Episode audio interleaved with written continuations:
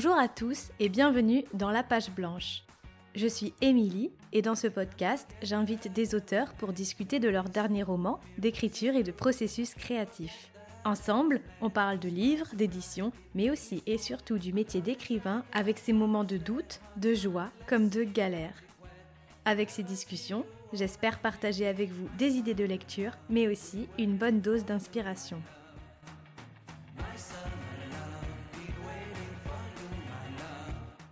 Dans le paysage littéraire, Alia Cardin est un soleil. Un soleil qui a su compter sur sa bonne étoile pour enfin oser réaliser son rêve d'écrire des romans. Tous ses livres sont à son image, sensibles et percutants. Des histoires fortes où l'émotion, de toutes parts, déborde. Et le dernier roman en date n'échappe pas à cette règle. Dans cet épisode, Alia revient sur son parcours d'autrice, de l'écriture de son premier roman à son changement tout récent de maison d'édition et nous explique en détail son processus créatif, un mélange savamment orchestré de travail intense et de joie immense. Une sacrée belle leçon d'écriture et de motivation que je suis ravie de vous partager aujourd'hui. Alors installez-vous confortablement, détendez-vous et laissez-vous porter par l'énergie et la force vive de cette formidable autrice. J'espère de tout cœur que cet épisode vous plaira, car il est grand temps maintenant de laisser place à ma discussion avec Alia Cardin. Bonjour Alia. Bonjour Émilie. Merci d'avoir euh, répondu à mon invitation euh, dans le podcast pour qu'on parle ensemble de ton dernier roman, Mademoiselle Papillon. Ah bah merci à toi. T'as pas idée combien je suis mais contente. C'est ma toute toute toute première interview euh, qui lance la promotion et je la fais avec toi sur un lit donc, euh, franchement, si je peux faire toutes les interviews au lit, c'est parfait. Pieds nus, trop cool. Oui, c'est une très bonne façon de, commencer euh, la promotion en toute décontraction. Avec un petit jus d'orange frais, quoi. Nickel. Et moi, je suis d'autant plus contente que euh, je voulais déjà t'avoir dans le podcast pour ton précédent roman, L'Envol, mais ça n'avait pas pu se faire. Mais c'est une bonne chose parce que j'ai encore plus aimé Mademoiselle Papillon, donc ah, finalement tout va bien. chouette. Alors, pour commencer, j'ai une question très très simple.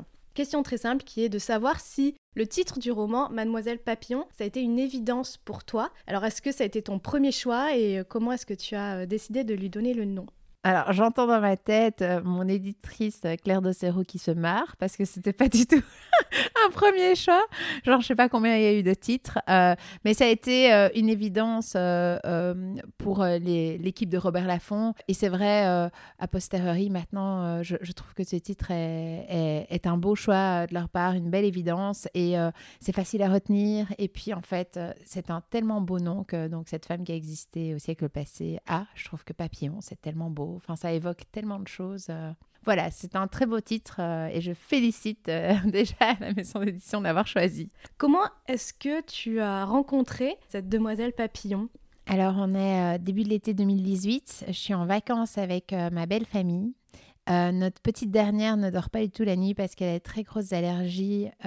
et donc, moi, je, vraiment, je traîne des pieds pendant ses vacances et programme une visite de l'habit de Valoir Autant te dire que vraiment j'y allais, euh, je me disais sur quel banc je vais pouvoir dormir, quoi. et donc on arrive sur ce lieu et euh, je, je m'assieds dans le cloître au lieu d'écouter la guide. Euh, et puis à un certain moment, je vais finalement vers le groupe et j'écoute quelques minutes. Et là, j'entends parler de cette mademoiselle Papillon, j'entends parler de son projet. Et puis je regarde le groupe, je vois que personne ne réagit. Moi, mon monde vient d'être renversé. Et là, je lève le doigt, je demande à guide, est-ce que c'est possible qu'une femme en 1920 ait une telle ambition, une telle force de caractère pour construire tout ça? J'en ai les larmes aux yeux rien que d'en parler, tellement cette, euh, ce moment a été euh, incroyable pour moi. Et puis la guide a confirmé, oui, oui. oui. Puis euh, je crois qu'il a fallu à peu près 90 secondes entre le moment où j'ai entendu son nom pour la première fois et le moment où j'ai décidé que ça serait le personnage phare de mon prochain roman parce que je me suis tout de suite dit comment ça se fait qu'une femme qui a sauvé des milliers d'enfants, qui est une telle source d'inspiration, ne soit pas euh, plus connue en France. Euh, si ça avait été un homme, est-ce que ça serait la même chose? Euh, Bon, ça c'est un autre débat. Et donc, donc voilà, en fait, c'était vraiment un moment, je me rappelle très bien où j'étais assise, comme quand, tu vois, Émilie, comme quand on tombe amoureux.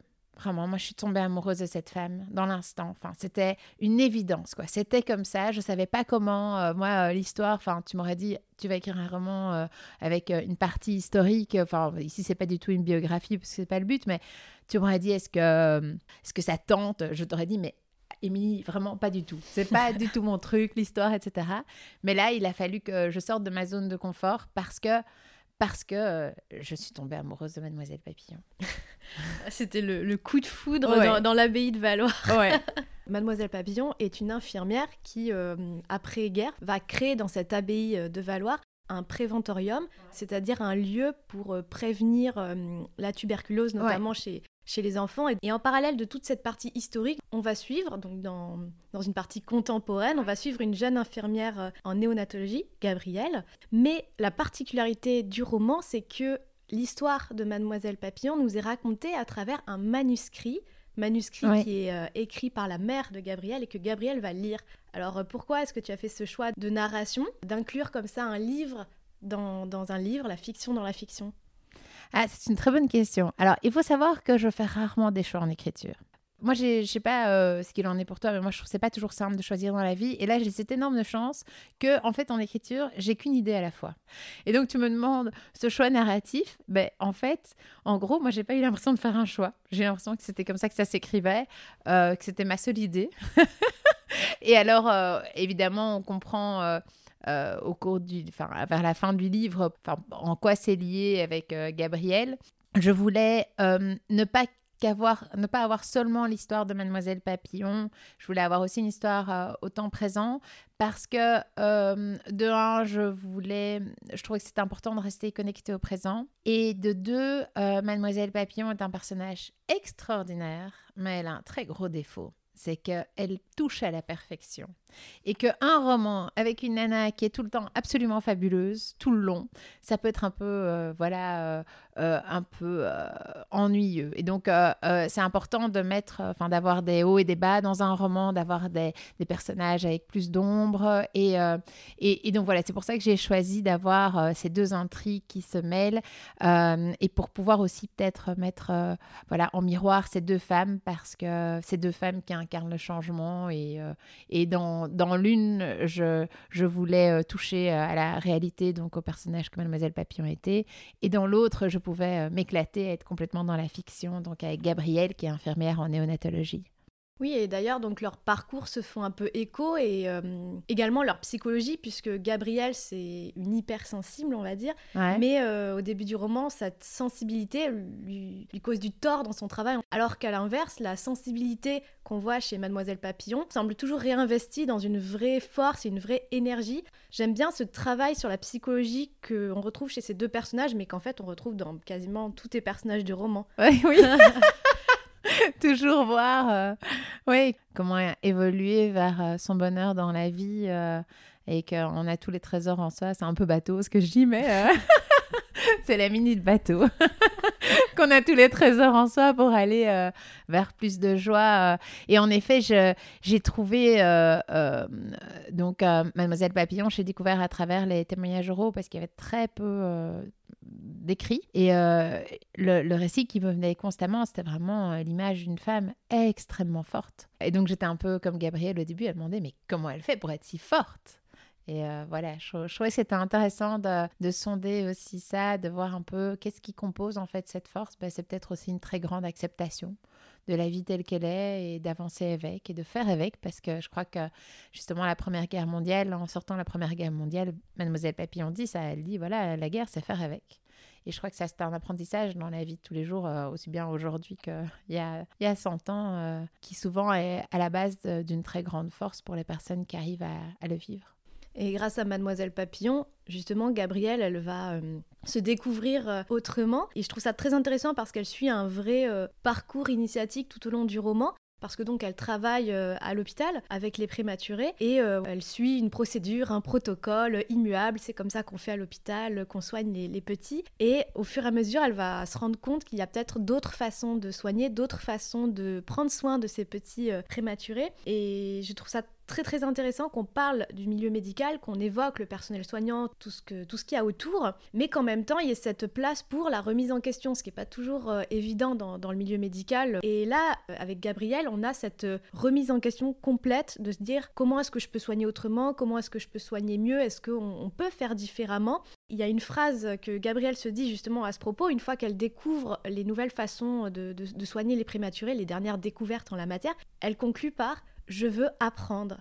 Et j'ai trouvé cette ah. phrase juste incroyable et du coup je me dis c'est peut-être ça aussi le truc dans la vie qu'on devrait toujours se dire quel que soit notre domaine, c'est je veux apprendre. Je peux euh, me perfectionner et je peux toujours apprendre. Ouais, c'est ça aussi, euh, c'est le deuxième aspect de la force. Hein. C'est cette volonté de toujours apprendre euh, parce que ça veut dire qu'on ne sait pas tout et ça veut dire qu'on est susceptible d'évolution et de, de, comprendre les choses aussi différemment. Oui, c'est vrai. Et c'est vrai que euh, en néonatologie, donc moi j'ai fait le même parcours que Gabriel, puisque d'abord j'ai interviewé donc beaucoup euh, là dans les services et j'ai découvert la technicité immense des actes auprès de bébés donc qui naissent à partir de 24 semaines maintenant, euh, même parfois plus tôt. C'est en fait la technicité immense parce que enfin on, joue vraiment à être Dieu. Et donc, quelle est la place de l'humanité? C'est toute la question. Et c'est voilà ce dont j'avais envie de parler euh, dans, dans, le roman parce qu'aujourd'hui, il y a l'existence de techniques euh, comme le NITCAP dont je parle dans le roman euh, qui, qui, sont des techniques fabuleuses pour justement ben, prendre en compte l'humain quand on est entre la vie et la mort. J'ai trouvé que cette découverte, ces interviews, c'est fait partie des plus beaux moments de ma vie d'écrivain. J'arrivais chaque matin avec... au début, j'arrivais maquillée. À la fin, je ne le faisais plus parce que je pleurais tout au long des interviews tellement c'était beau tous ces partages infirmiers de médecins. De... C'est vraiment un monde très particulier et j'ai trouvé ça absolument captivant de pouvoir me plonger. Euh, enfin, ces deux sujets en fait de ce roman sont des sujets qui m'ont mais passionné euh, de façon incroyable. Et qu'est-ce qui t'a attiré euh, d'abord dans ce milieu euh, si particulier de la néonatologie? C'est vrai que voilà, si on, est un peu familier de, tes romans, on sait que l'enfance c'est quand même la au centre de tout, avec effectivement en creux toujours le, voilà la filiation, la maternité, tout ça, c'est quand même des, thèmes qui reviennent très souvent, mais de manière euh, déclinée. Comment t'en arrivé voilà à intégrer ce thème dans ton roman? Alors, euh, moi, la maternité, j'adore. Il y avait déjà eu des accouchements dans mes euh, romans précédents. Donc, euh, j'ai la chance d'avoir une équipe de médecins qui relie mes chapitres, qui me voilà, qui m'explique certaines choses, avec qui parfois je construis des scènes pour pas, parce que je veux qu'elles soient vraiment exactes sur un plan scientifique. Et je cherchais voilà, où j'allais placer mon personnage au présent. Et par hasard, en fait, j'ai reçu un petit message d'une lectrice que je ne connaissais pas et qui m'a dit, ben, en fait, si un jour tu écris un roman en néonatologie, j'aimerais bien euh, que tu m'interviewes, j'ai un bébé, euh, j'ai vécu cette expérience-là. Et donc, euh, ben, je l'ai appelé. Et en fait, j'étais censée commencer l'écriture du roman trois semaines plus tard. Je l'ai appelé, je l'ai interviewé et j'ai commencé l'après-midi même. C'était tellement émouvant, c'était tellement waouh. Donc, elle s'appelle Julie. Julie, si tu m'entends. voilà, ça a été vraiment décisif et elle m'a ouvert un univers qu'elle a découvert avec son premier enfant et c'était c'était vraiment magnifique tout ce qu'elle m'a raconté et ça m'a convaincue tout de suite. Et donc voilà, et après j'ai été interviewer les médecins, infirmières, etc. Et combien de temps ça t'a pris toute cette partie recherche entre la partie historique avec Mademoiselle Papillon, plus les recherches en néonatologie quand on est néophyte en la matière? Comment t'envisages cette, euh, cette partie du travail-là euh, en amont de l'écriture? Alors, euh, bon, moi, je suis une hyperactive. Donc, euh, en amont de l'écriture, c'est un grand mot. donc, genre, euh, le chapitre, enfin, j'ai commencé à écrire directement après la première interview de la maman, ce que je pouvais écrire par rapport à ça. Et puis après, en fait, ce que je fais souvent, je programme des journées d'interview. J'ai beaucoup fait par téléphone avec Mademoiselle Papillon parce que c'était en France. J'ai aussi été sur place un, un, long week-end pour rencontrer plein de gens. Et donc, j'avance et puis après, je revérifie sur base des interviews si j'étais pas dans l'erreur. Euh, donc je fais parfois euh, des, allers-retours euh, comme ça, mais j'avoue que je me suis très rapidement lancée dans l'écriture. Mademoiselle Papillon, j'ai un petit peu attendu d'avoir interviewé quelques heures et par téléphone, j'ai eu la chance d'avoir des interlocuteurs qui avaient un vocabulaire. Enfin, je crois qu'ils auraient dû écrire le livre à ma place. C'était magnifique, des, poètes, des chanteurs aussi qui m'ont chanté les chants de l'époque par téléphone. J'ai passé des bonnes après-midi. Et donc voilà, j'ai, je crois que j'ai commencé immédiatement l'écriture en même temps que faire les interviews. Euh. Mais c'était difficile de ne pas écrire tout de suite, alors que euh, enfin, les interviews m'apportaient tellement d'émotions et d'informations, enfin, d'apprentissage tellement euh, géniaux que il fallait que ça pas sorte direct. Mais bon, peut-être que je devrais être un écrivain qui mûrit, etc. Mais je crois, enfin, peut-être dans dix ans, je sais pas. Mais euh, là, non, je suis pas encore. Alors cette euh, question un peu sur les, recherches, ça me permet un peu de glisser euh, doucement vers la partie écriture. Donc Mademoiselle Papillon, c'est ton quatrième roman. Et ça fait quelques années maintenant euh, que tu écris. Mais avant, tu étais avocate. Oui. Alors, pour tous ceux qui s'intéresseraient à ton parcours professionnel et qui s'intéresseraient en détail à tout ce que tu as fait, tes études, là où tu as travaillé, etc., je recommande d'écouter le podcast Bireverso, auquel tu as participé et qui parle justement de, tout ton parcours en détail. Tu fais bien tes recherches. Moi aussi, je fais mon travail. Ouais, yeah. Merci. Est-ce que tu pourrais là quand même juste nous raconter vraiment ce moment de bascule, cette euh, transition vraiment entre ta vie d'avocate et ta vie d'écrivaine et à savoir à quel moment ça s'est produit, qu'est-ce qui t'a poussé à un jour écrire un livre? Et est-ce que ça t'était euh, déjà venu à l'idée auparavant? Ouais. Alors, euh, je crois qu'enfant, adolescente, j'aurais aimé être artiste seulement, mais je sais pas, j'avais l'impression que j'étais plutôt une intellectuelle. Enfin, c'est en tout cas le message que je recevais d'être très bonne en classe, etc. Et donc devoir faire des études en ligne avec ça. Et donc, euh, j'ai beaucoup étudié et euh, je suis devenue avocate. Et euh, j'ai trouvé que c'était un, un, métier absolument passionnant, mais beaucoup trop dur pour la sensible que j'étais, pas du tout assez dans l'humain. Et donc, ben, je me suis rendu compte que j'étais pas du tout à ma place, que je m'étais complètement gourée et qu'il était trop tard. Et voilà.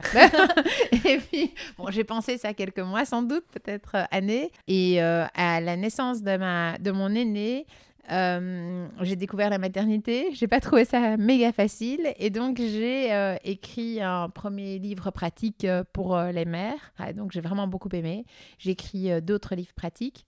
Et puis en fait, un jour, j'étais en voiture avec mon mari, il y avait une maison au loin sur une colline dans la région où on vit. Et j'ai dit, le jour où j'écris un roman, il commencera là.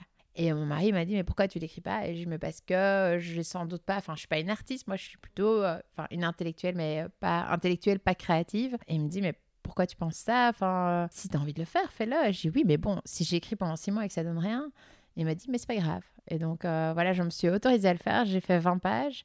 J'ai rencontré, bah, par chance en fait, Karine Bailly avait vu mes livres pratiques et avait dit donc euh, la directrice de Charleston avait dit le jour où tu écris un roman, contacte-moi.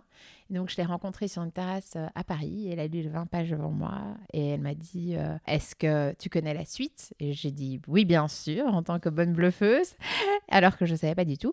Et elle m'a dit bah, Parfait, alors on peut signer. Et donc voilà, j'ai signé mon premier roman comme ça. Et, et, en fait, il allait vers sa petite mort. Il avait eu quand même un, bon succès pour un premier roman.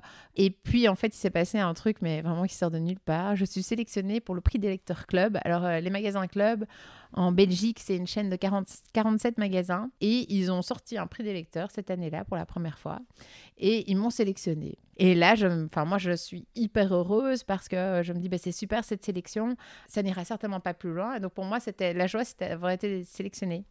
Et puis alors, euh, quelques semaines plus tard, je reçois un email me disant que mon roman est lauréat. Et là, je me dis, bon, c'est pas possible que j'ai gagné, donc je dois mal comprendre la définition de lauréat. et j'ai été voir la définition de lauréat. la fille qui avait classé l'affaire, quoi. J'avais classé l'affaire complètement. Et là, je vois que j'ai gagné. Et donc, en fait, euh, ça a vraiment mais, propulsé ma carrière d'une façon incroyable parce que je me suis retrouvée pendant sept semaines devant Stephen King en cinquième position des ventes dans euh, toute cette chaîne de magasins. Et ça a vraiment fait connaître mon roman, mais aussi ça ça m'a permis, moi, de me donner euh, l'autorisation d'écrire d'autres romans, de me dire, ben oui, je peux y aller. Enfin, en fait, c'est fou, un prix comme ça, ça ça change, enfin, ça soutient d'une façon euh, incroyable. Donc voilà, euh, j'embrasse les magasins club. ils savent que je les aime d'amour. Et donc voilà, après, j'ai écrit mon deuxième roman, euh, qui était le choix d'une vie sur euh, la PMA parce que j'étais complètement outrée, parce que j'ai fait un master en droit de l'homme et j'étais outrée par la législation archaïque et moyenâgeuse de la France. en Belgique, on est beaucoup plus euh, loin, mais du coup, vous venez faire vos petits bébés chez nous et vous êtes les bienvenus d'ailleurs. Mais je voulais que, enfin voilà, que ça soit, ça, ça, avance un peu et je me suis dit, ben, quelle est la meilleure chose que je puisse faire pour contribuer à l'évolution? Ben, C'est qu'on puisse se mettre à la place d'un personnage qui ne sait pas avoir un enfant naturellement. Euh. Et donc voilà, et puis après j'ai écrit l'envol. Donc ton parcours a été assez fulgurant en fait. Il n'y a pas un moment où ça t'a un peu effrayé, où tu t'es tu t'es peut-être senti un petit peu dépassé par les événements, ou au contraire c'est vraiment quelque chose qui t'a porté de bout en bout et, et ce prix en fait ça t'a apporté une forme de légitimité? Légitimité, en fait, euh, je suis pas tellement dans la légitimité ou pas légitimité parce que je suis très passionnée. Je je réfléchis pas vraiment euh, est-ce que je suis à la hauteur ou pas parce qu'en fait j'adore le faire. Enfin, c'est peut-être un peu bizarre comme façon d'expliquer les choses, mais euh, voilà, pour moi, à partir du moment où je pouvais développer ce métier-là et que ça m'épanouissait autant, et que si j'avais la possibilité de pouvoir en vivre, eh bien alors euh, voilà, go quoi. Mon, succès n'était pas à ce point fulgurant que ça m'a traumatisé du tout parce que c'était très euh, crescendo et, euh, et, voilà. Et en même temps, je faisais beaucoup d'enfants à ce moment-là, donc j'étais dans un, genre de gros tunnel. Mademoiselle Papillon, je crois que c'est le premier roman où j'écris en, dormant plus ou moins la nuit parce que tous les autres, j'avais mes enfants qui se réveillaient tout le temps, donc voilà, c'est en fait, euh, comme je suis fort dans l'action, je réfléchis pas toujours. Euh, je me dis, voilà, c'est ça, c'est ça. En fait, c'est comme si j'avais une, euh, série d'évidences devant moi, quoi. Je, voilà, je ne me pose pas beaucoup de questions, en tout cas, là-dessus. Mais en tout cas, pour Mademoiselle Papillon, tu t'es posé la question de changer de maison ah d'édition. Ah oui. Toujours la Très bien, la transition, dit Milly, mais euh, chapeau. Parce que jusque-là, tu étais chez Charleston et euh, tu es chez Robert Laffont. Ouais. Donc, euh, comment, comment ça s'est passé pour toi? Comment tu as envisagé ton départ? Et comment tu es parti à la recherche d'une de, nouvelle maison? Ah, c'est une bonne question. En fait, euh, donc euh, l'équipe euh, Charleston qui est super dynamique, super chouette. bon, j'ai passé plein de bons moments avec eux. Et en fait, j'avais énormément de retours de journalistes, de blogueurs, de lecteurs, de libraires aussi, qui me disaient chaque fois n'es pas à ta place là euh, au niveau de la ligne éditoriale. Alors, euh, Charleston est l'éditeur du féminin, donc il y a du plus littéraire, il y a du plus feel good. Dans voilà le retour que moi j'avais euh, de la part des interlocuteurs était un peu toujours ça. Et je me suis dit, mais en fait, j'aimerais peut-être être dans une maison d'édition où je me sentirais, oui, en effet, plus à ma place. Et donc, j'ai envoyé mon texte à plusieurs maisons et en me disant, voilà, partons à l'aventure. Et il s'est passé quelque chose de complètement incroyable. Euh, c'est qu'il y a, je crois, huit maisons d'édition, donc enfin, en fait, je crois pratiquement toutes, qui m'ont répondu en ayant un immense coup de cœur pour le texte. Et donc ça, c'était euh, absolument incroyable parce qu'en l'espace de quelques semaines, euh, j'ai commencé à être voilà, en dialogue avec plein d'éditeurs. C'était une belle reconnaissance de mon travail, enfin un beau, une belle source d'énergie. Et euh, il a fallu choisir. Alors, euh, j'avais décidé avec moi-même, j'avais compris qu'il y avait une seule chose qui devait motiver mon, choix en tant qu'hypersensible, c'est la personnalité de mon éditrice et l'énergie dans l'équipe. Euh, j'avais proposé aux maisons d'édition qui me tentaient le plus une rencontre à Paris. Et voilà, et par hasard, en fait, Robert Laffont était la première que j'ai rencontrée. Ce matin-là, je me rappellerai toute ma vie parce que euh, donc j'arrive chez Robert Laffont et je trouvais ça déjà super chouette parce que euh, l'éditrice avec qui j'avais été euh, en contact était avec une autre éditrice et aussi la PDG de Robert Laffont, Julia, etc., qui est une femme. Ça, j'aime beaucoup aussi, j'avoue. et elle était présente. Et ça, je trouvais que c'était un signe très fort d'accueil et de, de, prise au sérieux. Et alors, je me souviens d'une phrase qu'elle a eue. Elle m'a dit, ben, en fait, Alia, nous, on a envie de mettre en place les choses pour que tu te sentes bien ici, que tu as envie de venir ici. Qu'est-ce qui ferait que ça serait le bon choix pour toi? Et il y avait plusieurs choses qui n'étaient pas toujours peut-être confortables pour eux. Par exemple, je voulais publier en 2020 et ça, c'était euh, chaud parce que là, on était le 14 janvier 2020. je voulais aussi, euh, comme éditrice, éditrice avec qui j'avais été en contact, qui est Claire de Serrault et qui est l'éditrice euh, de la littérature étrangère chez Robert Laffont, donc plutôt Ken Follett et compagnie, et qui est aussi directrice de Nil Édition. et donc, je voulais être chez Robert Laffont avec cette éditrice-là et ça, c'était évidemment une, une, structure à laquelle ils pas d'habitude. Enfin voilà, tout, tout toute cette équipe, on sentait une fluidité, une énergie, un accueil. Enfin, je me sentais vraiment bien. Et en moi, bah, de nouveau, comme avec Mademoiselle Papillon, c'est comme une rencontre amoureuse. Pour moi, c'était l'évidence. Pour moi, c'était déjà clair, en fait. C'était déjà euh, décidé. Et je me rappelle, euh, dans, donc c'est euh, au groupe Editi, c'est en fait euh, il venait juste de déménager et donc on redescend. Je dis au revoir à Claire Dossero qui, euh, que je sais déjà que je vais choisir comme éditrice, mais je veux pas le dire tout de suite parce que voilà, je veux être respectueux des autres rendez-vous. Et je lui dis au revoir et derrière sera un panneau lumineux s'affiche Bienvenue dans ta maison. Je dis mais allez, c'est génial quoi. Tout s'est aligné. Ouais, franchement. Et donc voilà, après j'ai eu d'autres rendez-vous avec des éditrices euh, ultra talentueuses, euh, géniales, top, etc. Mais voilà, j'avais, eu mon coup de cœur. Donc ils m'ont proposé de signer euh, Mademoiselle Papillon. et en fait, dans la foulée, ils m'ont dit on va signer directement le contrat du cinquième et on va te payer un avaloir qui va te permettre de travailler Enfin, c'est vraiment une telle confiance. Donc, de, comme ça, tu as un salaire pour euh, voilà, une période, euh, pour pouvoir travailler, pour, euh, dans, dans, un certain confort. Enfin, je pouvais écrire ce que je voulais. et, et, voilà, ils, étaient obligés de le publier. enfin, voilà, ça m'a énormément touché cette confiance.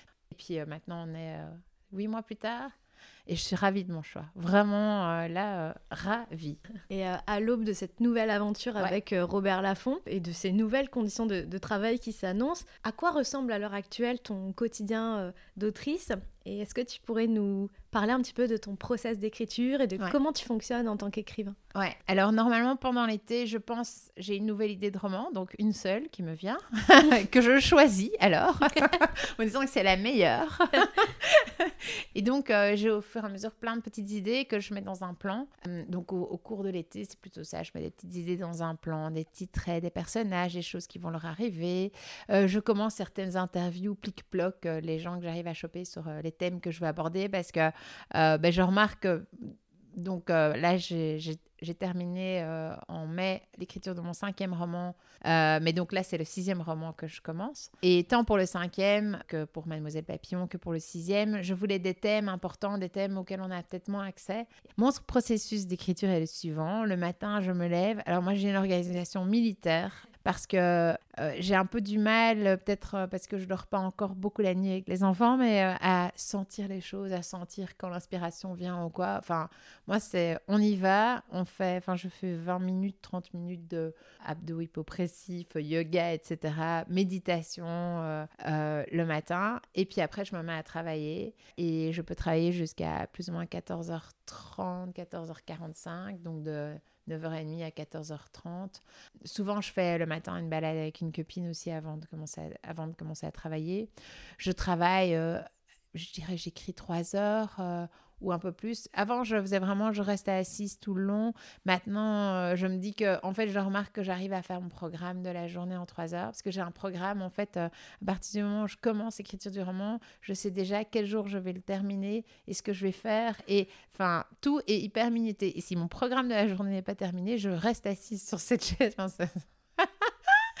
Mais parce que je sais très bien que, en fait, l'inspiration chez moi vient en travaillant oui, alors parfois, évidemment, j'ai des idées comme ça euh, et j'écris vite sur mon GSM un petit texte. Mais la plupart du temps, en fait, c'est un peu, il faut se mettre dedans. C'est comme le sport, il faut chauffer les muscles.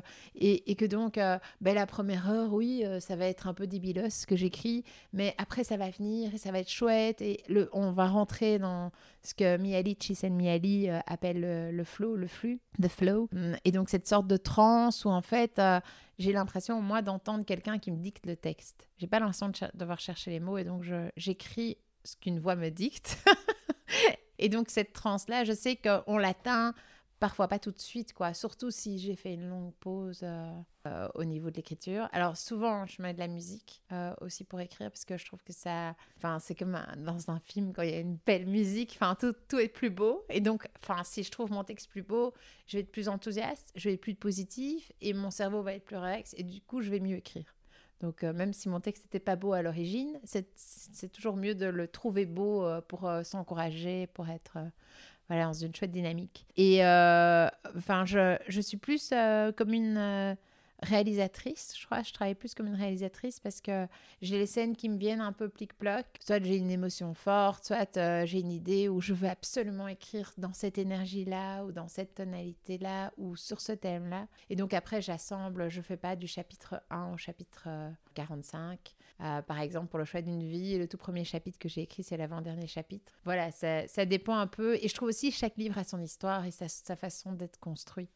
Euh, ici, pour le sixième roman, c'est vraiment le gros boxon actuellement. Enfin, c'est du n'importe quoi. Il y a vraiment des plics-plocs partout.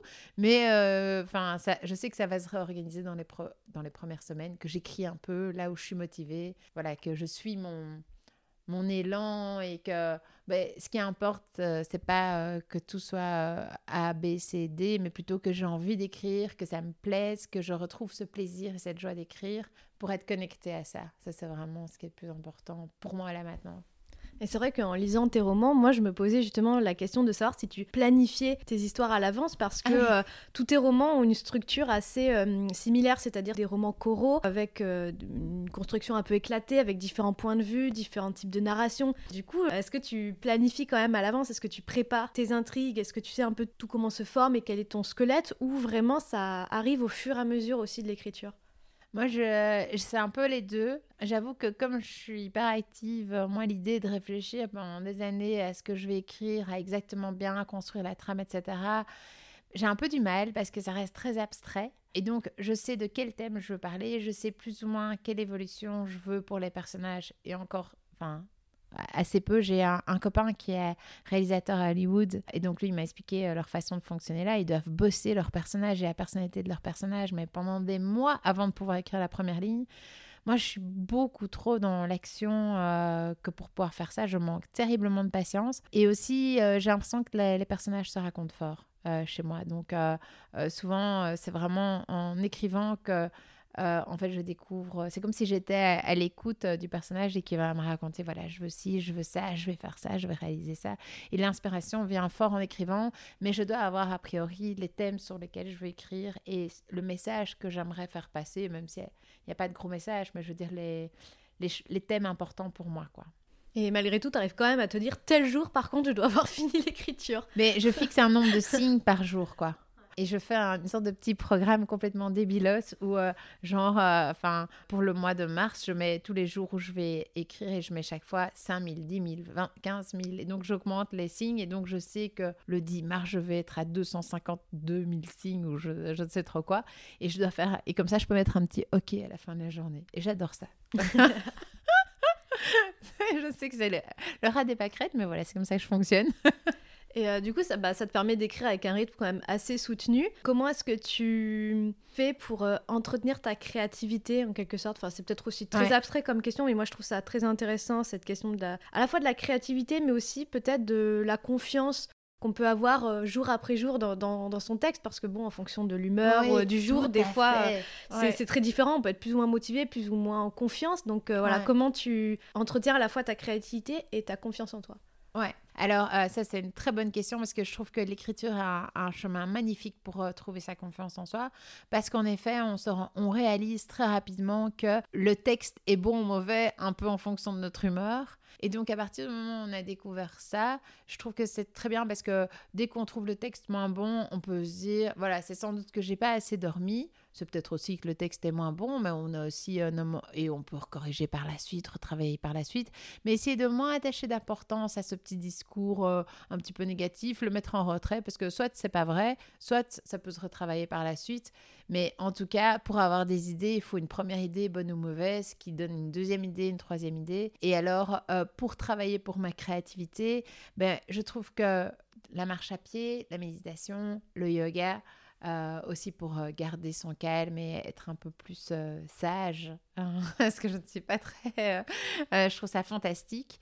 et alors, écouter de la musique et aussi être dans l'accueil, quoi arrêter de se juger, pas se dire, euh, enfin, si euh, chaque fois que j'avais une idée, euh, moi qui en ai si peu pour mes romans, ou en tout cas une par an, chaque fois je me disais, ah, mais c'est pas terrible cette idée, évidemment que ça va rien donner. Mais si on se dit, mais non, c'est intéressant, creusons, quel est le message que j'aimerais transmettre, si on est accueillant, si on est sympa avec soi-même, eh bien, je trouve que directement, en fait, le cerveau est moins sous stress et donc il est plus apte à donner plusieurs idées, à donner sous-idées et, à se lancer, à être dans l'énergie et dans le flow. Euh. Donc voilà, l'accueil, la, gentillesse avec soi et la méditation. Ce qui n'est pas toujours facile, je pense, pour des, des, écrivains d'avoir cette euh, acceptation, cette bienveillance avec soi-même, enfin pour tout le monde d'ailleurs. Et euh, bon, comme tu es également coach, je, ne peux pas m'empêcher de, de, te demander si voilà, t'aurais pas comme ça, au débeauté, un ou deux tips à donner, peut-être des conseils plus technique par rapport euh, à l'écriture euh, alors, euh, des conseils techniques par rapport à l'écriture. Moi, il y a une chose que j'essaie, enfin plusieurs choses que j'essaie de faire. D'abord, essayer de ne jamais faire de clichés et d'essayer d'utiliser le bon mot. Pas forcément le mot le plus compliqué, mais d'essayer de trouver le mot juste. Moi, j'aime bien les écritures assez épurées, pas trop complexes, pas trop lourdes. De temps en temps, un très joli mot. Enfin, moi, je suis une grande fan de Delphine du Vigan. Je trouve que, voilà, j'aime bien sa façon de, réfléchir, j'aime bien, j'aime bien sa façon d'écrire. Enfin, c'est très beau, c'est très simple. Voilà, moi, je trouve la simplicité, c'est important. Et moi, j'aime bien alterner les phrases longues, les phrases courtes. Dans ma tête, il y a toujours une sorte de musique. Donc, euh, et bon, je ne sais pas si quand on lit, euh, la musique est correcte ou on l'entend, mais euh, donc parfois je vais devoir ajouter un mot ou en retirer parce que la musique n'est pas correcte. Et je ne sais pas ce que je donnerais comme autre tips, d'essayer le plus possible d'être dans la joie dans ce processus. Moi, Enfin, c'est ce, ce à quoi je crois. Hein. Il y a des gens qui disent bah il faut, faut pas forcément être dans la joie. Moi, je pense que la joie fait naître des beaux textes. Et donc, euh, de trouver un, moyen d'être devant son ordinateur, mais d'être heureux d'être devant son ordinateur, de trouver sa joie à soi. Donc, pour moi, euh, s'engueuler ou se dire qu'on n'est pas assez bon, etc., ça n'a pas sa place si on veut faire ce travail-là, parce que parce que c'est un travail où on est fort seul, hein. on n'est pas en équipe, euh, où il faut, pour se faire sa place, il faut beaucoup de courage et beaucoup d'efforts. et donc, c'est important d'être une équipe en soi, d'être vraiment à, plutôt se soutenir et s'encourager, se motiver et d'être plutôt dans la démarche, ben, je vais apprendre à faire mieux plutôt que c'est une erreur, euh, c'est pas assez bien. Non, d'être toujours dans la démarche, voilà, je, je veux apprendre, je vais m'améliorer, voilà, et être un grand écrivain, c'est pas forcément être publié, c'est écrire, et euh, c'est écrire des chouettes choses. Et, euh, et donc peut-être aussi commencer par ça, aussi par se dire ça, euh, voilà, je suis un grand écrivain parce que je suis derrière mon ordinateur, que j'essaye de faire passer quelque chose qui est ma voix intérieure, spéciale, originale, et que j'y mets beaucoup d'énergie, que j'essaye de, voilà, de travailler à ma plume. voilà, peut-être se concentrer là-dessus au départ plutôt que sur la publication. Moi, en tout cas, euh, quand j'ai euh, envoyé tout mon texte euh, aux autres maisons d'édition, je ne savais pas du tout si j'allais avoir un retour. Et je me suis concentrée, justement, je me suis rappelé, bah, c'est quoi être un écrivain? Bah, C'est écrire. Et donc, j'ai écrit mon cinquième roman. Je me suis vraiment à chaque fois replongée là-dedans. Et quand j'avais peur de ne pas avoir de réponse, je disais, allez, au boulot, tu vas écrire. Parce qu'être écrivain, c'est pas forcément avoir une réponse d'une maison d'édition, c'est écrire. Et donc, on bosse en attendant. Et euh, ça m'a vraiment, euh, ça m'a porté parce que ça m'a permis de rester dans un certain pouvoir personnel qui était que j'écrivais, en tout cas. J'en arrive déjà à ma dernière question. C'est au-delà de cette joie et de cette euh, productivité, de ce sens du travail, je trouve que c'est deux valeurs vraiment très intéressantes. Mais malgré tout, est-ce qu'il t'arrive quand même d'être confronté parfois à la page blanche? Ah, Ça a dû m'arriver.